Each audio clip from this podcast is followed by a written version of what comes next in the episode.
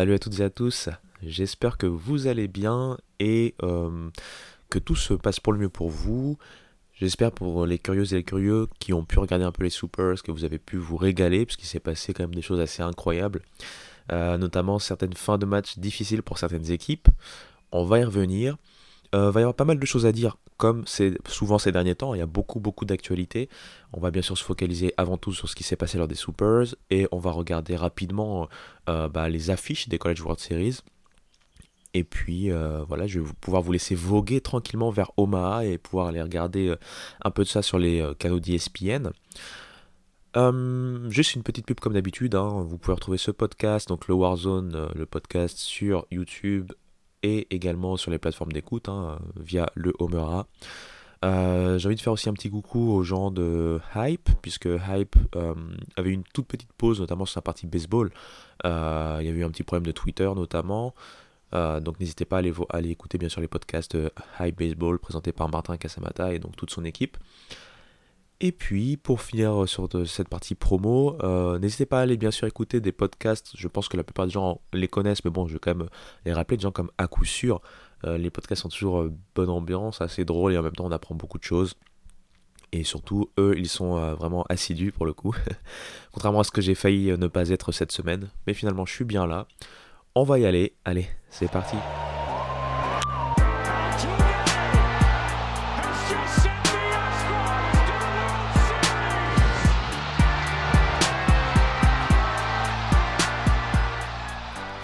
Et donc, comme je l'ai dit hein, en introduction, en préambule, on avait donc les Supers qui se sont déroulés.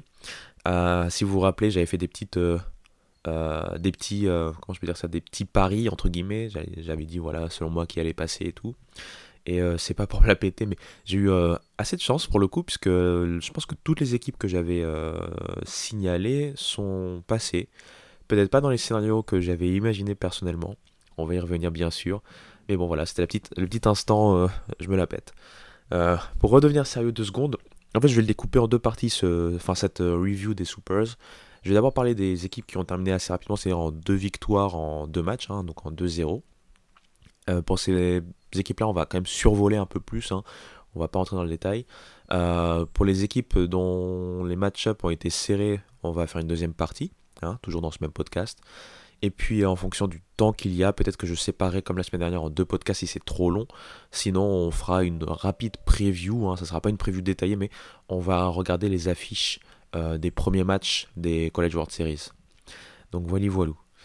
Alors, commençons tiens par euh, une équipe qui a euh, bah, fait ce qu'il fallait assez rapidement. Je vais parler bien sûr de Florida.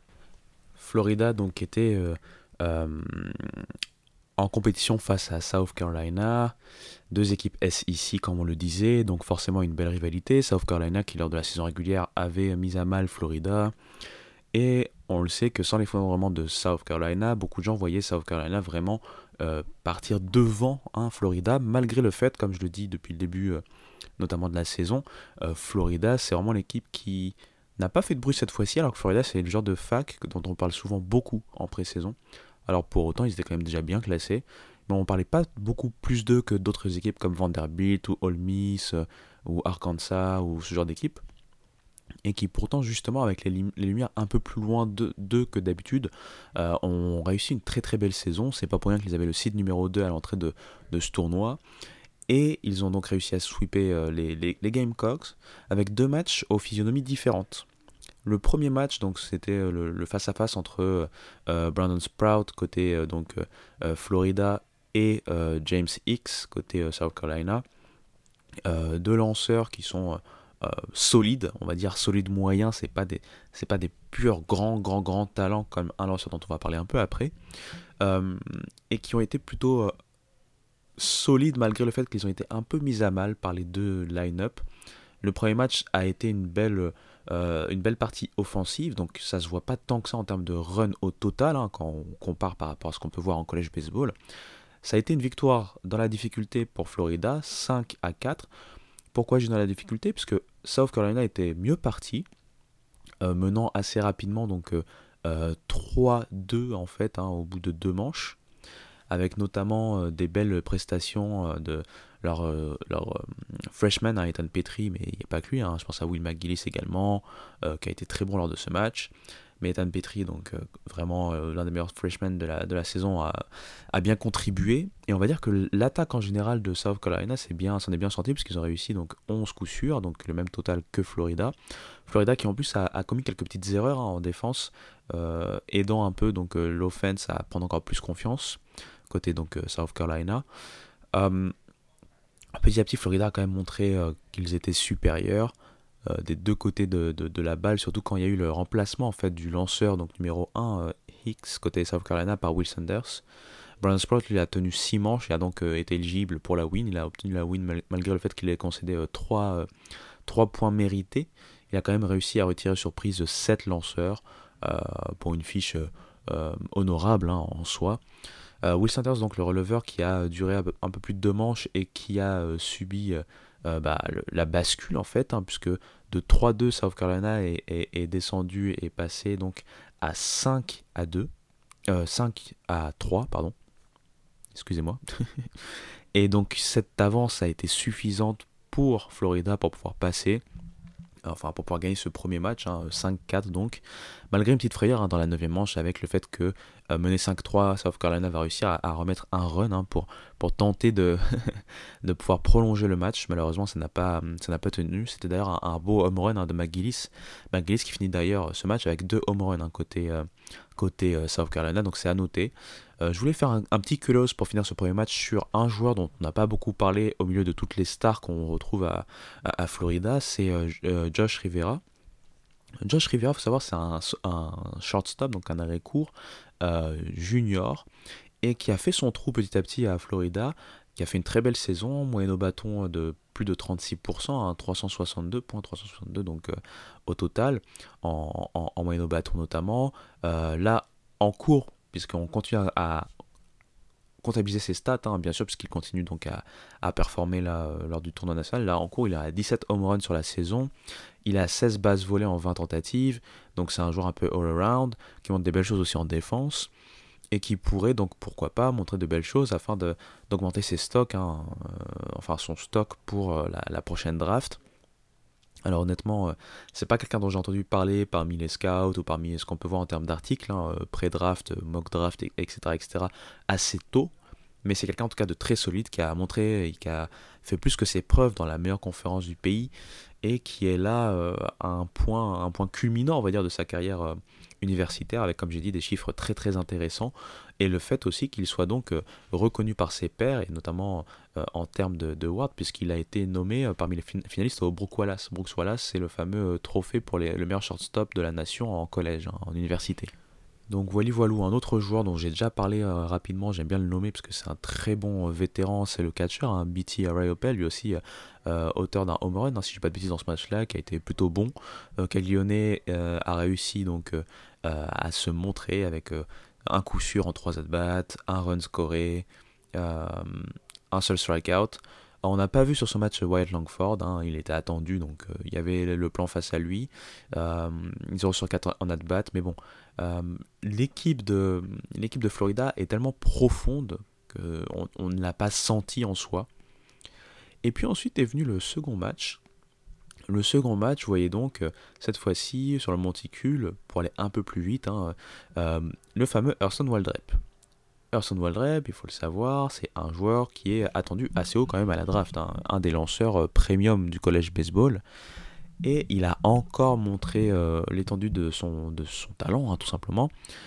puisqu'il a participé donc activement à la victoire qui a donc envoyé Florida en College World Series 4-0 un, shutout hein, face, à, face à South Carolina donc le samedi. Euh, Waldrep, on n'en a pas trop parlé, il fait partie un peu de, cette... Euh, j'ai pas envie de dire factory, puisqu'il s'est d'abord euh, fait et formé bien sûr au niveau lycéen, mais au niveau fac, il a commencé d'abord en fait à Southern Miss. Ça va peut-être vous rappeler un peu la trajectoire par exemple d'un Chase Dolander, qui a fait un peu ce même type de trajectoire avant d'aller à Tennessee. Donc Hassan Waldrep lui est arrivé donc à Florida, et euh, à Florida, il a continué sur sa lancée de ce qu'il montrait, hein, du coup en conférence USA. Très très bon, euh, plutôt constant en plus, hein, dans, une, dans une zone, une conférence très compliquée. Même s'il est vrai, bien sûr, si on regarde les chiffres vraiment à l'état brut sans avoir regardé ses performances, on va dire ok, un IRA à 4.15, un whip à 1.3, c'est peut-être un peu élevé, mais il faut se rappeler qu'il y a une transition déjà. Il faut se rappeler aussi que c'est toujours des potentiels et surtout ce qui marque avec lui, c'est ses ratios, notamment son ratio de euh, strikeout, euh, walk, euh, encore très intéressant. Déjà l'année dernière, c'était très très fort. plus de 140 strikeouts l'année dernière de mémoire et puis une trentaine de, walks concédés. Donc un beau ratio. Cette année, un peu plus de walks concédés, pas loin des 50, mais toujours plus de 140. Hein. Je pense qu'il est quasiment 150 strikeouts sur, sur la saison. Il faut également rappeler quand même qu'il y a peut-être plus de matchs aussi en soi. Euh, qui peuvent aussi expliquer cela. Mais en tout cas, euh, très beau joueur à avoir joué. Il a fait 8 innings, 8 euh, shutout innings face à South Carolina et donc a forcément contribué, fortement contribué à la victoire de son équipe. 2-0 pour Florida, ça a été donc net et sans bavure. Hein, et du coup, on va les retrouver donc forcément du côté des College World Series. On va passer sans plus tarder à une autre affiche qui s'est terminée en 2-0 c'est celle opposant donc TCU, l'équipe chaude du moment. Attention à ces joueurs-là, enfin à cette équipe-là, face à Indiana State. Donc, euh, vous avez compris, je vous ai un peu spoilé dans la façon dont j'ai parlé de TCU. Parce que ça a été encore une fois net et sans bavure, vraiment. C'est du All Miss-like. Euh, ils ne laissent aucune chance à leurs adversaires. Euh, deux matchs aussi très différents. Le premier match, euh, on a sorti très vite en fait la supériorité de TCU des deux côtés du terrain. Ils ont eu un Cole qui n'est pas forcément le plus grand grand grand des lanceurs qui a été euh, euh, habité. 9 strikeouts, il a tenu 7 ou 8 manches. je pense qu'il avait subi juste 3 coups sûrs, mais aucun point concédé. Donc c'est un shutout, un shutout, un shutout performance pour lui. finalement, son releveur, hein, le closer, va subir un point mérité. Mais bon, victoire 4-1 pour TCU. Ça n'a pas été la grande euh, envolée offensive comme on a pu le voir lors des Regionals ou du, tournoi de Big 12. Mais encore une fois, ça a été très très bon. Et surtout, on a vu que la menace vient de partout. Un peu à la Florida, par exemple Braden Taylor dont on parle beaucoup parce que c'est un gros gros gros prospect, un gros gros talent et qui est en train de montrer de très très belles choses en ce moment. Sur ce match-là, silence radio, son coéquipier Trey Richardson qui a fait euh, l'histoire avec euh, euh, deux grands slams dans, un seul match et quatre home runs en, un week-end a été aussi lui complètement éteint cette fois-ci mais ça n'a pas empêché les Cole Fontenelle par exemple d'être là pour prendre le relais on peut penser aussi à, Curtis Byrne, leur DH sur ce match. Et je pensais aussi à Austin Davis. Austin Davis qui avait donc réussi un, un home run de mémoire. côté Indiana State, alors je vais pas vous mentir, je vais pas faire comme si je connais tous les joueurs. J'ai juste vu que ça a été compliqué euh, pour, pour leur, euh, pour leur euh, starter, hein, Matt Jacek. Il a quand même tenu lui aussi 7 ou 8 manches. Il s'est pris bon, pour le coup 3 ou 4 points mérités. Je pense que c'était 4 points mérités. il a réussi 7 strikeouts de mémoire. en attaque, ça a été un peu plus compliqué. Il y a un joueur à, retenir, c'est Keegan Watson, leur champ droit qui a donc réussi euh, deux coups sûrs, un point produit, un run scoré. Euh, ça a été plutôt, plutôt propre. D'ailleurs, son, son run scoré, d'ailleurs, c'était un, un, home run. Pardon. Oui, c'est compliqué. Je viens de sortir du, de, d'une journée intense au boulot, dans une semaine intense au boulot. Et j'ai enchaîné deux semaines comme ça, mais bref, pour raconter ma vie euh, en, faisant une, en faisant une petite coupure. Donc je m'excuse par avance si vous sentez l'aspect monotone et la fatigue dans ma voix. Je vais essayer de pas vous endormir, mais euh, voilà. Euh, TCU, pour redevenir sérieux, ça a été euh, très propre. Le second match, il y a eu beaucoup plus de batailles. TCU s'en est sorti, encore une fois, mais ça a été pour le coup un match beaucoup plus disputé. Indiana State n'a pas voulu rendre les armes aussi vite hein, que ça. Et ils ont pris d'ailleurs les, devants dès le début du match, hein, dès la première manche, deux runs mais par contre la quatrième manche leur a été fatale, on va le dire hein, très clairement. 5 runs pris dans la cinquième manche, euh, euh, dans la quatrième manche, pardon, et euh, c'est, ça a été, voilà, ça a été, c'était fini à ce moment-là, on va dire. À noter encore Fontenelle, qui a été donc l'homme un peu de ces, Supers pour moi, puisqu'il a encore réussi une belle prestation avec notamment un home run. Davis s'est encore une fois montré. Burns s'est encore une fois montré. Cette fois-ci, Richardson a été en vue un peu plus. Braden Taylor a aussi scoré, même si pour le coup, il n'a pas produit de points. Il a par contre scoré. Euh, Ça s'est fini donc en 6-4 puisque euh, Indiana State va tenter de revenir. Hein. Ils vont revenir dans la sixième manche à donc deux runs, mais plus rien ne sera scoré. Et du coup, TCU passe pour les College World Series et j'ai envie de dire attention pour tous leurs adversaires. J'espère ne pas leur porter la poisse, mais là c'est c'est quand, quand je parle de momentum, là je pense que c'est l'exemple flagrant du momentum et de ce que ça peut donner. Euh, passons tout de suite à une autre affiche que je veux balayer encore plus rapidement. Euh, j'ai envie qu'on passe rapidement avec euh, LSU, LSU qui était opposé à Kentucky, et LSU qui s'est donc débarrassé de Kentucky assez rapidement. premier match, une démonstration, 14-0, rien à dire, rien à faire pour Kentucky. En même temps, côté LSU, l'armada était en place hein, des deux côtés du terrain.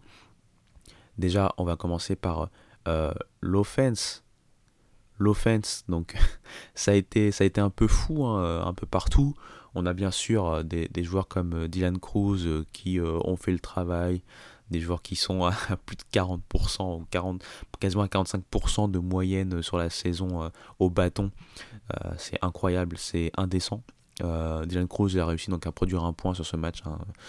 c'est pas le seul, 2 sur 4 à la batte le shortstop aussi, Thompson, qui des fois, enfin, moi qui me perturbe un peu parce que c'est un joueur qui, autant offensivement, a des coups de génie, autant défensivement peut vous faire des erreurs euh, assez incroyables. Il a coûté euh, pas mal de choses, euh, pas mal de, points ou, même de matchs à LSU. et il n'y en a pas eu beaucoup de, défaites de LSU d'ailleurs cette saison, mais il a été beaucoup dans la catégorie erreur en termes de fielding. Mais bref, Thompson a été bon, 3 points produits, 2 sur 4 à, la batte. Trey Morgan aussi a été bon. Trey Morgan, savoir, c'est un joueur que moi j'affectionne particulièrement depuis son année freshman, hein, il, y a, il, y a, deux saisons de cela. Qui peut jouer première base, qui peut jouer euh, left field. Euh, très très bon défensivement avant tout. Euh, il n'est pas réputé pour être un énorme joueur offensif, mais cette saison, je trouve qu'il s'en est très très bien sorti. il est éligible pour la draft, on verra ce que ça peut donner. Euh, c'est pas un des noms premium dont on entend parler, mais euh, il a ses, euh, ses, admirateurs, on va dire. Mais bref, enfin, si je vous fais du name dropping, je veux dire, à chaque position, Gavin Douglas aussi, que je vois depuis longtemps, a été bon. Jobert aussi a été bon. Pearson a été bon. Bref, 14-0, de toute façon, c'est forcément que ça, ça s'est bien passé en termes d'attaque. maintenant, en termes de pitching, bah voilà, hein, très clairement, Paul Skins s'en est très bien sorti. il n'a subi que 4 coutures, euh, il n'a concédé que un walk, un, but sur balle, il a retiré 9 joueurs surprises. Euh, c'est allé vite, c'est allé vite, hein, un peu plus de 7, 7 manches. Il, s'en est sorti, enfin il est sorti euh, dans la 8 manche quand il restait un frappeur à retirer. Rien à dire sur ce match-là, 14-0, net et sans bavure. Le second match a été aussi plutôt, euh, je vais pas dire une démonstration, ça a été un tout petit peu plus compliqué, mais euh, ils s'en sont très bien sortis, 8-3 hein, face à Kentucky. Et encore une fois, on a pu voir la, puissance hein, euh, de, l'attaque des, des, Tigers, des Tigres de bâton rouge, avec notamment ce qui s'est passé, la différence s'est faite hein, très clairement dans le troisième inning, dans la troisième manche, puisque Kentucky était mieux parti cette fois-ci en menant très vite 1-0. Deuxième manche, on revient euh, grâce à... Euh, grâce en fait on va dire à Cruz, c'est-à-dire que Cruz ça a été retiré mais a récupéré un RBI, un RBI pardon, euh, avec, des, avec des bases qui étaient, qui étaient quasi pleines. Et du coup Gavin Douglas a scoré, c'est revenu à 1 comme ça.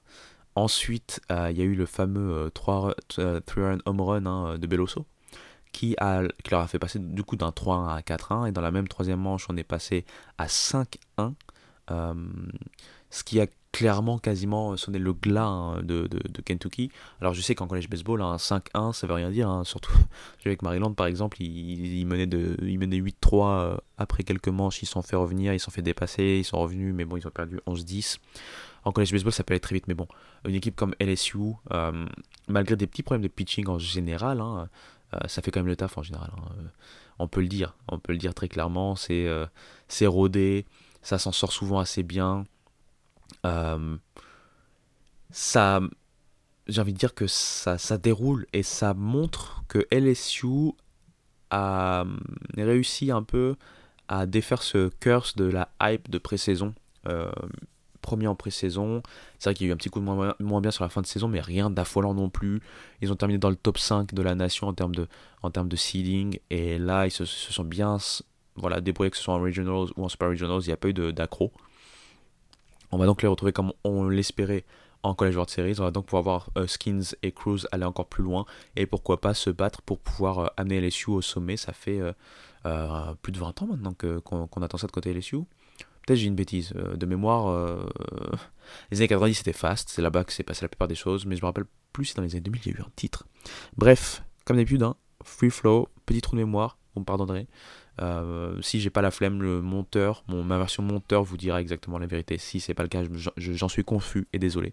Mais bref, LSU, euh, gros cylindré bien sûr, historiquement du collège baseball. On est bien content de les retrouver à Paris Fête et on verra bien ce que, ce que peut faire la bande à Cruz avant d'aller à la draft. Donc oui, je m'étais trompé puisque moi je pensais à 2000, mais le dernier titre de LSU c'est 2009. Et oui. Passons enfin à la dernière fiche que je voulais balayer assez rapidement. Enfin, de toute façon, je pense que je vais les balayer toutes assez rapidement maintenant, vu le temps que je prends à exposer chacune des séries. Mais bref, je voulais parler bien sûr de Alabama face à Wake Forest.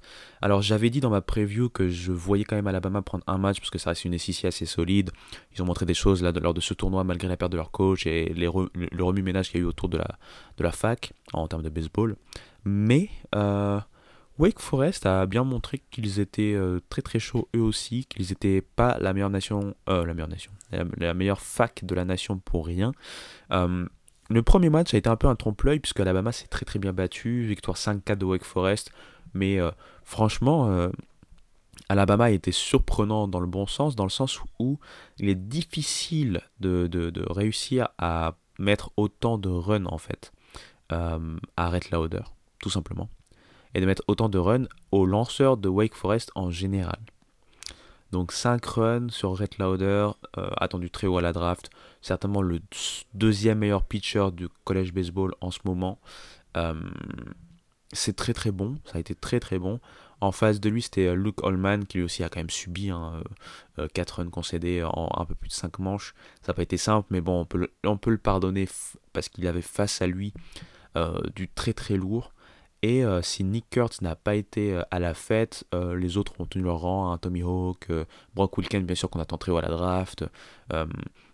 Justin Johnson, Danny Corona aussi de, de, mémoire. Bref, je devrais vraiment prendre des notes. D'ailleurs, voilà, encore digression. Y a, je ne vais pas faire un mythe non plus. Je, je mets toujours 2-3 petites notes quand même pour cadrer et indexer, on va dire, mon, voilà, division en, en topic, ce que je vais dire. Mais en fait, si vous voulez, j'aime bien rester euh, sur de la mémoire et pas rentrer dans trop de détails tactiques, euh, statistiques, etc., etc., pour que ça reste digeste. Donc, euh, j'espère que ça l'est. Et voilà, digression, on arrête la digression. Mais il faut pas non plus croire que je n'ai aucune, aucune note. J'ai toujours deux, trois notes par-ci, par-là quand même. Je me rappelle pas deux têtes de tout hein, non plus. Mais c'est pour ça aussi, par contre, que j'oublie des choses, puisque j'ai pas noté assez de choses, pas assez de détails. Mais bref, euh, Wake Forest donc s'en sort 5-4, ça a été plutôt serré, comme je l'ai dit, et on se dit, bah, ah tiens, peut-être Alabama peut, se battre pour obtenir le second match, hein, le match donc du dimanche pour eux, puisqu'il avait commencé le samedi. Eh bien, non, euh, pas du tout. Wake Forest a dit non, en fait, euh, on a mis 21 points à Maryland dans les Regionals, on va vous en mettre 22. Donc victoire 22-5 de Wake Forest euh, lors du match 2. Là pour le coup, il n'y a pas eu, euh, hein, a pas eu euh, de concurrence ou quoi que ce soit. Un score sans appel. allez, en 3 manches, je pense que le match était plié. Ils avaient quand même subi un... Enfin je veux dire, Alabama avait quand même réussi à scorer 3 points en 3 manches. Mais en phase 2, il y avait déjà 10 points en 3 manches. Dont 5 points rien que dans la troisième manche. Donc vous voyez vite le problème. Il y a eu un, un fort gap. Et après, c'est vrai que même s'ils ont scoré euh, voilà, 6 runs, je pense, et 4 ou 5 runs, 6 euh, runs et 4 runs pardon, en 8e et 9e manche, pour vraiment grossir hein, le, trait et le score, euh, voilà, le match était quasiment plié à la 7e manche, de avoir un truc comme 12-4 ou 12-5 à la 7e manche. et encore une fois, je veux dire quand même, bravo à Alabama d'avoir scoré en tout 10 runs, 10 points sur deux matchs à une équipe comme Wake Forest qui a montré avec son trio de, de, lanceurs de rotation qu'ils sont très très difficiles à euh, punir. Et pourtant, euh, Alabama euh, ne s'en est pas laissé compter. Par contre, c'est vrai que la puissance offensive et les difficultés du pitching d'Alabama en, contrebalance, on va dire, a malheureusement totalement déséquilibré la rencontre. Il n'y a pas eu de suspense encore une fois. Et Wake Forest va pouvoir défendre cette position de numéro 1 de la nation en saison régulière et un peu couper le curse qu'on a vu ces dernières saisons avec, comme je disais lors d'un dernier podcast, à Arkansas en 2021 qu'on attendait vraiment, qui s'est fait éliminer juste avant, et Tennessee qui avait subi le même sort. Tennessee, tiens, on va passer à leur série. On va passer à leur série en parlant de leur série face à Southern Miss. Alors si je dis pas de bêtises, c'était la série dont je m'étais pas trop mouillé. J'avais dit que l'équipe qui remporterait le premier match allait certainement remporter la série, ce qui est un peu une sorte de tautologie quasiment en, college baseball, même si on a pu le voir dans ces Super Regionals, ça ne veut pas tout le temps dire que c'est foutu pour l'équipe qui a perdu le, premier match. Euh, pour le coup, ça a vraiment tenu toutes ses promesses dans le sens où ça a été serré, ça s'est joué donc en trois matchs, et lors de ces trois matchs, euh, les deux équipes étaient toujours dedans en fait. Euh, pour moi, ça aurait pu être Southern Miss qui passe, comme ça a été le cas, donc c'est Tennessee qui est passé au final, deux victoires à une, mais c'était clairement serré. Euh, pour vous redonner un peu le contexte, il faut savoir qu'ils ont dû faire un double header à cause d'intempéries. Donc ils ont dû jouer en fait euh, les, matchs 1 et les matchs 2 directement à la suite, avec pour le coup une victoire de Southern Miss pour le premier des deux matchs. Et ensuite, euh, une victoire donc de Tennessee, ce qui a amené donc un, match 3 et ce qui est en train de euh, démonter ce que je viens de dire avec la tautologie de celui qui gagne en premier euh, va forcément remporter, puisque pour le coup, Tennessee a perdu le premier match, mais a gagné les deux suivants. Et surtout le dernier, ça a été une démonstration pour le coup. Hein. ça a été là où Southern Miss n'a pas réussi à tenir. Donc j'ai envie de dire le petit shout à Tanner Hall qui a bien tenu sa place hein, pour le coup qui a donc terminé normalement sa, carrière collégiale, enfin sa carrière universitaire, euh, en allant jusqu'au Super Regionals avec Southern Miss. Ça a été très très bon. Euh, côté Tennessee, j'ai envie de dire, puisque c'est vrai que ça a été difficile pour lui cette saison, enfin pas aussi successful que ce qu'on pouvait attendre, c'est Maui Aouna qui avait à un moment été quand même vu très très haut. Hein. Je pense que fin 2022, euh, Maui Aouna c'était peut-être un top 15-20 joueur universitaire avec tous les problèmes qu'il y a eu euh, pour son acclimatation, pour les problèmes dès le début de la saison où on on l'a pas laissé jouer. Enfin bref, ça a été très compliqué euh, pour lui en début de saison, il s'est bien remis. Et là, ça a été l'homme clé du dernier match, hein, remporté 5-0 donc par euh, Tennessee, avec notamment 1 sur 2 à, la bat, 2 runs scorés, 1 point produit, 2 walks aussi provoqués, 1 seul strikeout, donc très très propre. Euh, bien sûr, il y a eu l'étonnant, ou pas si étonnant que ça, mais Zane Denton qui a continué à, être très très bon, encore une fois tout le week-end, mais notamment donc sur ce match. Euh, Christian Moore est aussi à noter. Euh, ça n'a pas été régulier, on va dire que la première partie du line-up s'est très très bien débrouillée. La deuxième partie du line-up a eu un peu plus de mal, forcément, mais ça a suffi. En face, enfin en face, plutôt côté lanceur, très clairement, Drew Beam, comme je le disais dans un des podcasts, un de mes premiers podcasts, quand je parlais des difficultés notamment de, la rotation de Tennessee, je disais que voilà, Chase Dolander, ça a été compliqué cette saison. Chase Burns, n'en parlons pas, ça a été très, tellement compliqué qu'on l'a fait sortir et maintenant c'est un releveur, mais un releveur de exceptionnel, peut-être un des meilleurs releveurs de ce tournoi d'ailleurs. On va en reparler. Euh, mais euh, Drew Beam était pour moi l'ace en fait, même si c'est toujours le starter numéro 3, le starter du dimanche comme on dit euh, dans le jargon. C'était le joueur le plus régulier, le joueur le plus propre. Et là encore une fois, 7 manches lancées, 7 strikeouts, un seul walk, 7 coups sûrs c'est vrai, mais pas de, pas de run concédé, pas de points concédés. vraiment très très bon, très très solide ah, dans un match couperé comme, comme ça. Euh, ensuite, il y a eu un petit passage d'Aaron Combs, donc je ne vais pas en parler, mais par contre, Chase Burns, un peu comme lors des Regionals, a été très très bon. Un très bon tournoi, encore une fois. Il a commencé sa relève dès euh, la. Allez, peut-être dès le milieu de la septième manche. Et il a continué jusqu'au bout. Euh, 4 strikeouts du coup en, 2,2 manches. Euh, un seul walk concédé. Pas de points pris bien sûr puisque c'est un, un shutout performance. Et lui pour le coup pas de coup sur concédé non plus ça a été un no-hitter sur sa zone à lui, et ça a été un shutout sur l'ensemble du match. Et donc Tennessee se retrouve au College World Series. Là où on les espérait l'année dernière, finalement c'est cette année qu'ils s'en sortent et qu'ils arrivent du côté d'Omaha. Alors c'est une équipe, comme j'avais dit, qui a été très décevante sur la première partie de la saison, qui s'est bien relevée sur la dernière partie de saison, mais qui ensuite nous a un peu perturbé avec son tournoi raté euh, en SEC. Euh, pour le coup, lors des Regionals, ils ont montré hein, qu'ils étaient... Euh, qu'ils étaient là, que ça reste une très très forte équipe SEC sur le papier, et ils ont mêlé ce qui se passe sur le papier avec ce qui se passe dans la vraie vie, hein, tout simplement en étant régulier, en étant clutch quand il le fallait, en étant solide au lancer. vraiment, encore une fois, Vitello a fait du très bon travail à recadrer ses meilleurs lanceurs, à les relancer via d'autres voies comme Chase Burns, encore une fois, maintenant à la relève. Euh, et a aussi relancé certains joueurs dans, le line-up. On a parlé d'Aouna, mais c'était pas le seul. Donc vraiment bravo à, leur manager, leur coach. Et on verra bien ce que Tennessee peut faire. Pour moi, la clé va être de pouvoir retrouver un Dolander un peu plus solide. S'ils arrivent vraiment avec un Dolander et donc un, une rotation Dolander, Brim, euh, Brim, waouh, Dolander, Drew, Bim, ça va être difficile la fin de ce podcast. Euh, très très bon, un one to punch très très bon, et puis derrière des, des releveurs à la Chase Burns capable de sanctionner. Attention, euh, ils ne sont pas éliminés euh, d'office. Hein. Vraiment, vraiment une équipe très intéressante à voir. C'est comme si en fait le potentiel qu'on voit depuis le début de la saison s'est enfin révélé. Euh, c'est le Tennessee qu'on devait voir en fait, tout simplement.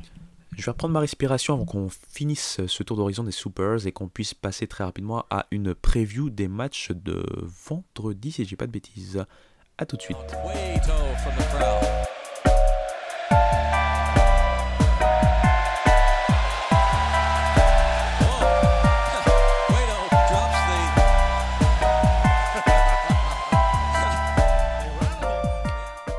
Une autre belle affiche, une affiche euh, intra-conférence entre deux équipes ACC. Donc c'était Duke qui se déplaçait du côté de euh, Charlottesville, hein, du côté de UVA.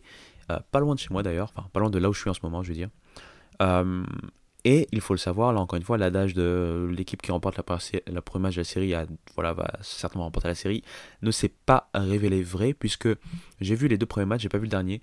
Euh, le premier match, Duke, dans un match très très très intéressant, très très très euh, tendu, s'en sort 5-4. Très belle prestation d'ensemble. Euh, surtout leur lanceur, j'ai trouvé leur lanceur très intéressant.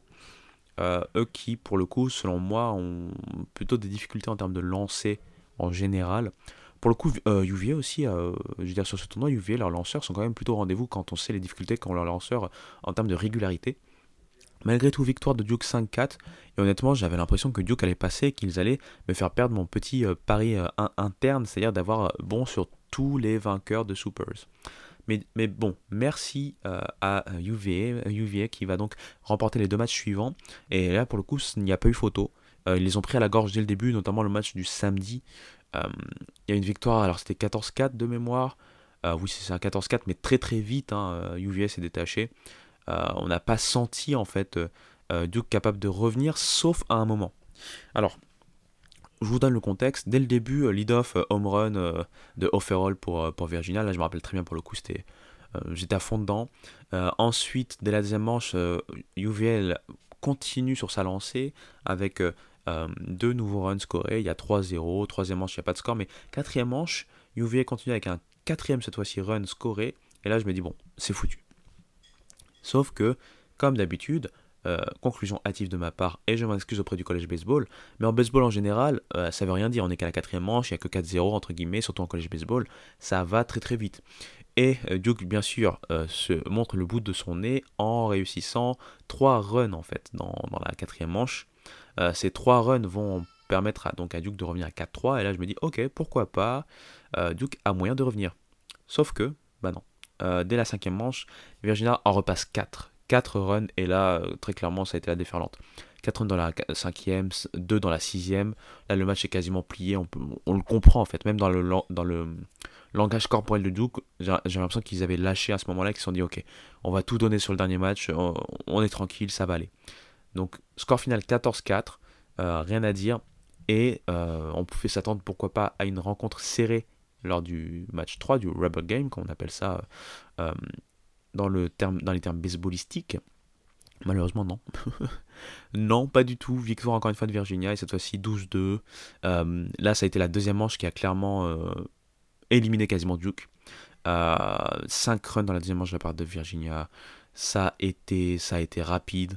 Euh, qu'est-ce que je peux vous dire? Offerall s'est encore montré. Euh, il y, a eu, euh, Kyle Till, obviously Kyle Till fait partie d'ailleurs des meilleurs joueurs, bien sûr, du collège baseball et il s'est bien montré. Jake Geloff aussi, un des meilleurs joueurs du collège baseball, s'est montré. Bref, été une victoire collective. Ils n'ont pas laissé une miette en fait, pas laissé un espoir à Duke. Dans la sixième manche, Duke était revenu à 5-2 brièvement, mais dans cette même sixième manche, dans le bas de sixième manche, Virginia repasse 4. Ça a été euh, un massacre. Un massacre.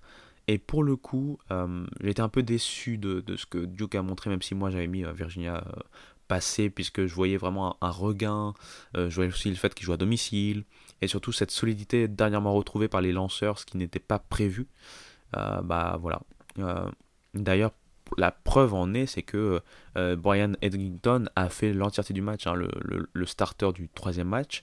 Il a une fiche de donc 9 manches, 2 points mérités concédés, 1 euh, wall concédé, mais 11 strikeouts. Euh, il était possédé. Il était tout simplement possédé. Après, il a eu quand même sa défense qui, a permis de bien sauver certaines mises, parce qu'il y a eu quand même 9 coups sûrs hein, encaissés, malgré le fait qu'il n'y ait eu que 2 runs. Mais en tout cas, voilà. Euh, tout ça pour dire que les, lanceurs côté Virginia en ce moment, ils, sont bons. Et avec l'offense que, possède Virginia, ça peut, pourquoi pas, euh, les amener à jouer les troubles faits lors des College World Series. Et en tout cas, ils ont les capacités. C'est une équipe qu'on a l'habitude de voir en College World Series, mine de rien.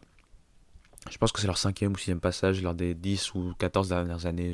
encore une fois, c'est pas précis, je m'en excuse, mais c'est juste pour vous dire, voilà, juste pour vous donner un, ordre d'idée. Virginia, UVS, une équipe qui a l'habitude euh, ces dernières années d'être pas loin ou en College World Series. Euh, ils ont d'ailleurs remporté il n'y a pas si longtemps que ça. Donc, euh, donc très content de voir cette équipe ACC de retour euh.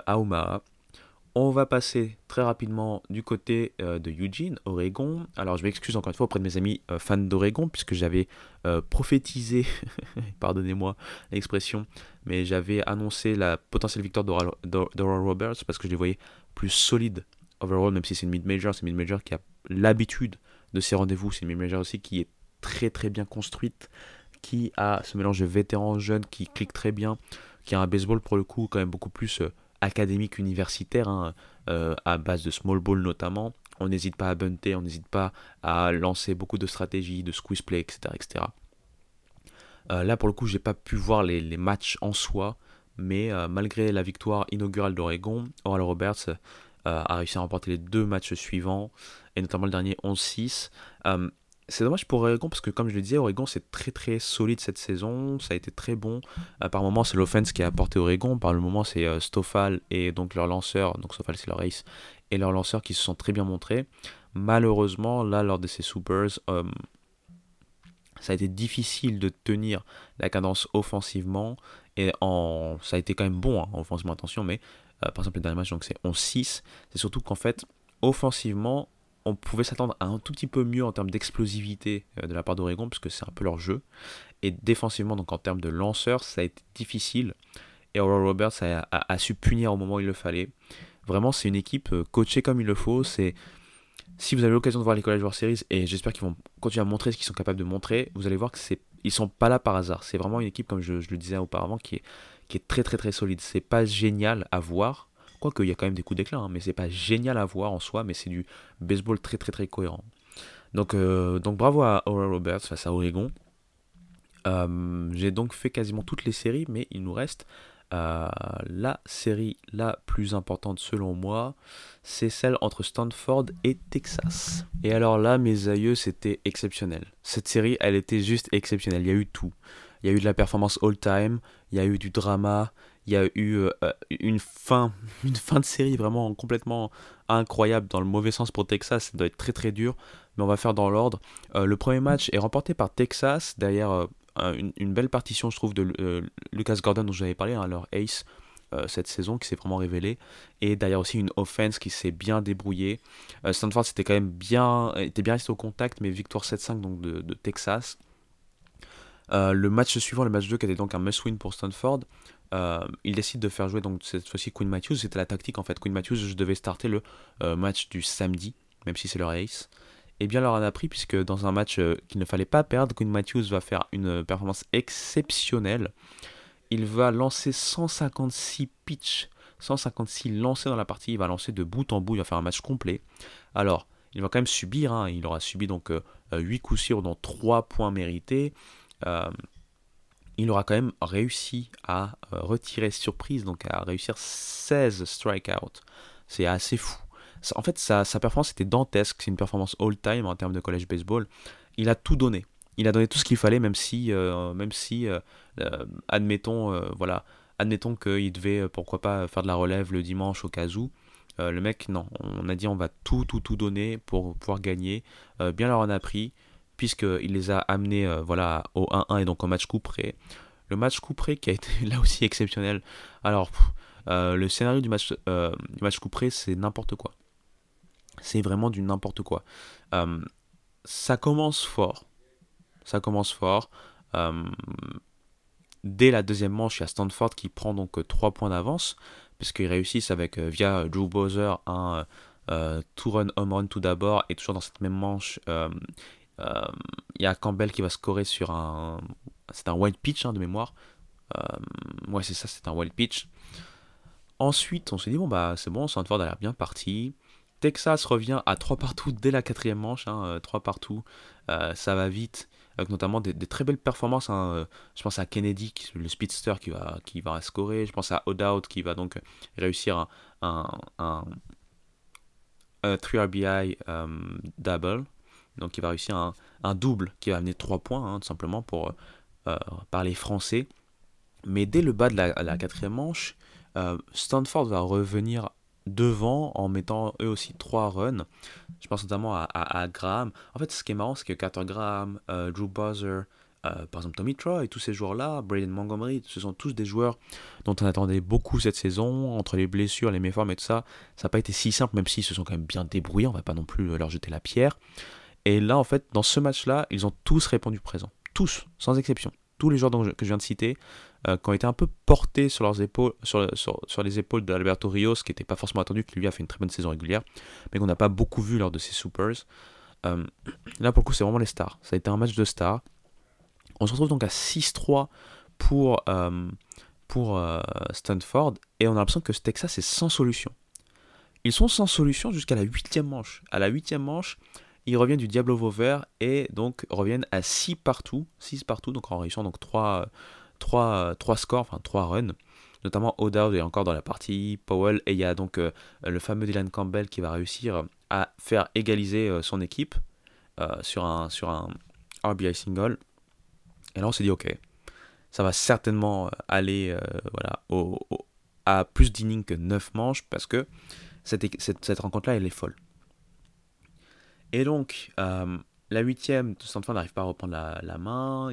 Il, part donc en neuvième manche. En neuvième manche, Texas n'arrive pas donc à scorer. Et du coup, euh, Stanford a l'occasion de walk-off, tout simplement. Et là, en fait, c'est triste, j'en souris, mais c'est triste à dire. Euh, Texas va perdre le match parce qu'ils vont perdre de vue la balle. Je vous explique. On est sur Drew Bowser, qui est donc le héros du match pour le coup, qui réussit à contacter la balle. il fait une, balle haute, enfin une pop-up, hein, donc une fly, une fly, une balle qui vole, hein, tout simplement pour essayer de, de parler sans trop tergiverser. Et en fait, souvent, dans ce genre de, dans ce genre de cas, on, arrive facilement à, à, récupérer la balle en l'air et puis donc à retirer donc le, le batteur. Et si un runner n'a pas fait attention à, au fait que la balle a été récupérée et qu'il ne revient pas taguer, il peut aussi, on peut aussi initier un double play par exemple.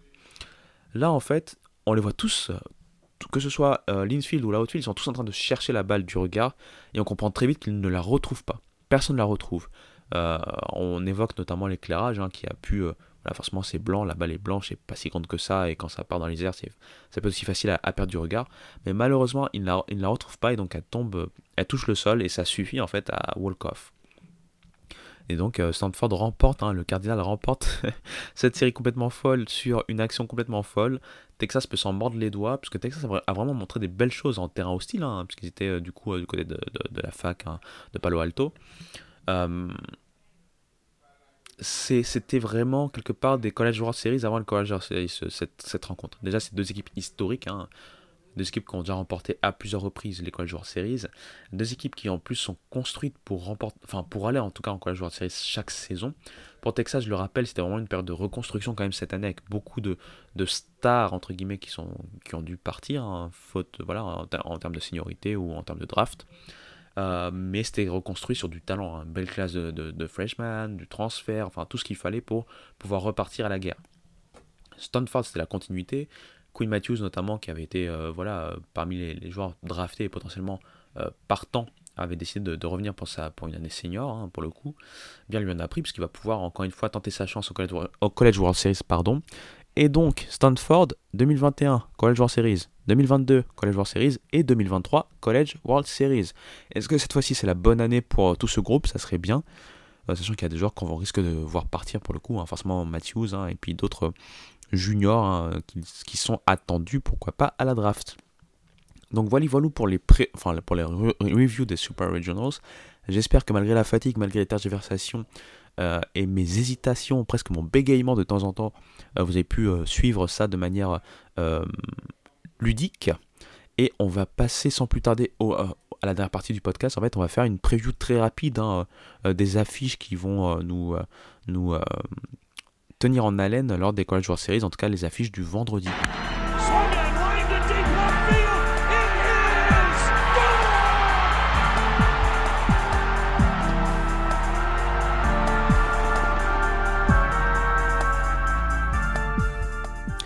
Et donc pour cette dernière partie, nous allons donc du côté de Omaha en anticipation. Nous avons donc les College World Series, je rappelle le format, on repart un peu sur ce qu'on a vu lors des Regionals. Donc on a deux brackets ou deux poules de quatre équipes. Il y a en tout 8 équipes, mais divisées donc en deux poules de 4. Là encore, on repart sur un système de double elimination. Donc c'est un peu la jungle, hein, je le rappelle. Ça veut dire que on va avoir un bracket côté winner, un bracket côté perdant. dès qu'une équipe perd deux matchs, elle est éliminée. La dernière équipe qui tient en fait hein, jusqu'au bout, jusqu'à la finale de, groupe, hein, sans perdre deux matchs, en gros, est qualifiée pour la finale des College World Series.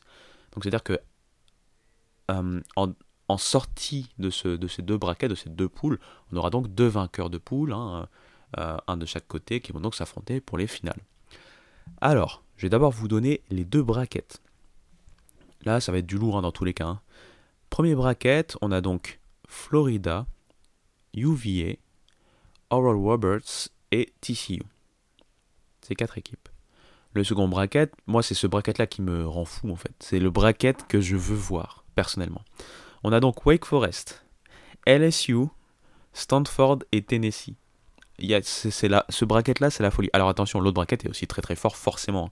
Mais ce que je veux dire par là, c'est que là, on a tout. Toutes les équipes présentes dans ce bracket ont déjà été en College World Series. Euh, il y a des équipes, ça fait très longtemps, comme euh, Wake Forest. Wake Forest, la dernière fois, c'était en 55. Euh, parmi ces équipes-là, il y en a deux qui ont remporté des titres LSU et Stanford. Et surtout, c'est que dans la forme du moment, on a donc la tête de série numéro 1, hein, Wake Forest. On a l'équipe prétendue meilleure du pays euh, en pré-saison LSU. On a une équipe qui n'arrête pas d'aller en World Series ces dernières années, c'est Stanford. Et on a la meilleure équipe de la saison dernière, c'est Tennessee. Et tout ça mixé ensemble dans un groupe de la mort. Tout simplement. De l'autre côté, on a quand même du beau monde, et on va commencer par de l'autre côté en termes de petites stats. Donc il faut savoir, en termes d'attaque, l'équipe qui a le plus, de puissance hein, sur la saison, c'est Florida. Florida qui par match réussit presque deux home runs, euh, ce qui est assez fort. C'est pas la meilleure des 8 équipes, mais dans sa poule, c'est la meilleure. Euh, à côté de ça, attention à Aura Roberts, parce que Aura Roberts, pardon, c'est l'équipe qui a la meilleure moyenne au bâton euh, de cette poule. Euh, peut-être, même si c'est pas la meilleure moyenne, en tout cas c'est la meilleure ou deuxième meilleure moyenne pardon de bâton. Ça doit se jouer entre eux et, et, UVA. Mais c'est pour dire en fait que Aura Roberts c'est vraiment une équipe comme j'ai dit qui va jouer son baseball. Ça va être atteindre les bases, atteindre les bases, contacter la balle, jouer sur, la, sur les bases, travailler le lanceur en tentant des, des, vols de base, en travaillant tout simplement sur base, hein. hmm, tenter des squeeze play, tenter du bunt. On va aller, euh, on va essayer de fatiguer nerveusement en fait la défense euh, des équipes qu'on va rencontrer lors de, ce, lors, de ce, lors de College World Series dans son bracket. Donc Aura Roberts, Virginia se battent pour les meilleures moyennes dans, dans cette poule. Pour le coup, euh, TCU et Florida ont aussi des très belles moyennes, mais Florida a la moins bonne moyenne d'entre eux. Ça ne veut pas dire grand-chose en, soi, parce que ça reste des moyennes euh, pas loin des 30%, ce qui est assez exceptionnel. voilà, voilà pour les stats, on va dire offensives. Ce qui peut faire la différence aussi, ça peut être en termes de pitching en termes de pitching, euh, si on regarde les différents IRA hein, au global, bah pour le coup, ce qui est surprenant entre guillemets, mais il faut se rappeler que chacun n'est pas dans la même conférence, n'a pas eu les mêmes adversaires, etc., etc. Mais ce qui peut être surprenant, c'est que le meilleur IRA, c'est Virginia, UVA, avec 3,77 au global d'IRA. Pourtant, je vous le dis souvent, c'est une équipe dont le pitching est un peu son point faible en termes de régularité. Qu'est-ce que ça peut nous dire? Ça peut nous dire déjà qu'en termes de groupe, si par exemple la rotation a un peu plus de mal, le bullpen est là. Si la rotation est bonne, peut-être le bullpen est un peu moins là, mais en tout cas, au global, ils ont toujours réussi à trouver des solutions pour pas être complètement handicapants. Et ça se retrouve surtout là lors de ce tournoi, puisqu'ils ont euh, voilà, un tournoi en termes d'IRA qui est très très très bon. Euh, ensuite, je dire que Aura Roberts est toujours euh, dans la bonne moyenne, puisque que ce soit en, offense ou en defense, ils sont toujours en termes de moyenne, en termes de stats, toujours bien placés. Ils ont le deuxième IRA donc, de, de ce bracket avec 3,97. Et par contre, Florida 4,52 et TCU 4,73 sont un peu les mauvais élèves hein, de, de, cette classe. Euh, en whip, ça se vaut au final. En whip, ça se vaut. On va dire que Aura Roberts c'est un tout petit peu mieux, mais tous sont aux alentours des 1.30 de whip. Euh, peut-être un peu plus proche des 1.40. Euh, en termes de strikeout, on va dire en termes de strikeout peut-être euh, par 9 manches, pour que ça donne un ordre d'idée. L'équipe qui peut-être est le plus en difficulté là-dessus, ça va être TCU mais ça, correspond un peu à l'idée qu'on a. C'est une très, très grosse offense, mais le pitching est peut-être le, pitching le plus modeste, hein, entre guillemets, hein, de, de, ce bracket. Euh, ils ont moins de 9 euh, retraits par 9, par 9 manches, hein, donc moins d'un retrait euh, surprise par manche. Aura Roberts, c'est un tout petit peu au-dessus des 9 par manche, donc par 9 manches, pardon, donc un peu plus de 1 par manche. Et ensuite, on a les bons élèves, Virgin UVA qui est donc à 10 sur 9 manches, et surtout Florida qui est presque à 11 sur 9 manches. Donc moi en termes de visuel en termes de ce que je vois en termes de lanceur, je dirais que Florida a l'avantage malgré le fait d'avoir un IRA plus élevé que celui de UVA. UVA en termes de comité, peut-être ça va être au final, surtout sur ce tournoi, le, plus solide. Mais encore une fois, attention à Aurora Roberts qui est toujours dans les bonnes moyennes de chaque côté. Qui est solide au niveau pitching, qui est solide au niveau offense. Attention donc euh, à cette équipe de mid-major qui pourrait pourquoi pas être la surprise. Malgré tout, moi j'ai l'impression alors attention, c'est vrai que c'est difficile parce que je, je parle souvent de TCU. TCU, ils sont incandescents, ils pourraient battre tout le monde, que ça m'étonnerait même pas. Mais je vais partir quand même sur Florida avec moi dans ma tête, je vais rester sur une question de, euh, de pédigré. Et je dirais que pour moi, Florida et UVA sont les qui ont le plus de chances de sortir avec un avantage Florida. Malgré tout, hein, euh, voilà, c'est juste mon pari, hein, c'est juste ma, ma, ma, vision de la chose. Et ça va être encore plus dur de l'autre côté, puisqu'on va passer de l'autre côté du bracket. Euh, là, en termes de stats, on va aussi pouvoir décortiquer. Je vais commencer cette fois-ci par le pitching pour vous dire que Wake Forest est clairement devant. Wake Forest, je vous l'ai dit, hein, Red Lauder et compagnie. Euh, je pense que c'est meilleur de la nation en termes de diarrhée, en termes de, pitching en général. Hein. Le whip et l'IARE sont, sont, sont, fous. Euh, L'IARE est à 2,84 de moyenne. En college baseball, c'est quand même exceptionnel. Euh, le whip en moyenne est à 1.04. Euh, là aussi, c'est exceptionnel. Une autre équipe qui a un bon, qui a un bon IRA de groupe et qui a surtout retrouvé des bases en termes de pitching de groupe, en termes de pitching staff, et qui est donc dangereuse, pour moi c'est Tennessee. Tennessee c'est 3,57 d'IRA au global, donc ça ne doit pas être loin d'être dans, le, dans le top 3 ou top 5 de la nation. Euh, en whip aussi, c'est 1.15, donc là aussi, c'est très sérieux, très solide. Comme je vous l'ai dit, il y a eu des ajustements qui ont été faits. Euh, le fait d'avoir remis des joueurs explosifs comme Burns, mais qui manquent peut-être de contrôle et qui manquent aussi de variété dans leur pitch euh, pour être vraiment starter, ça a payé ses fruits. malgré encore une fois un Dolander un peu en deçà, il y a eu encore une fois du Drew Beam très très très bon. D'ailleurs, ce serait intéressant euh, de, voir un peu de duel de pitcher entre Wake Forest et Tennessee. Alors, vu comment c'est vu comment c'est euh, placardisé entre guillemets, c'est mal dit hein, ce que je dis, mais euh, vu comment sont faits les brackets, Tennessee va se battre contre LSU, tandis que Wake Forest va se battre contre Stanford. Stanford qui pour le coup a sur le papier en termes de groupe de pitching le plus faible groupe de ce bracket, avec un IRA quand même de 5,75, ce qui est quand même assez fou. Euh, LSU, en fait, c'est un peu en trompe-l'œil parce que pour moi, c'est LSU qui, pour moi, est le plus, le plus friable en termes de pitching staff. Alors, au global, ils ont un IRA de 4,54. C'est pas ouf, mais c'est pas non plus euh, euh, incroyablement mauvais. Par contre, il faut savoir que c'est masqué par la saison exceptionnelle de Paul Skins. Paul Skins est en train de, faire une saison all-time en termes de college baseball, en termes de domination, de pitcher. Euh, il montre des choses folles et en fait rien que ses performances à lui permettent d'avoir un IRA beaucoup, enfin pas beaucoup mais plus bas que ce qui pourrait être si on prenait la moyenne vraiment du reste.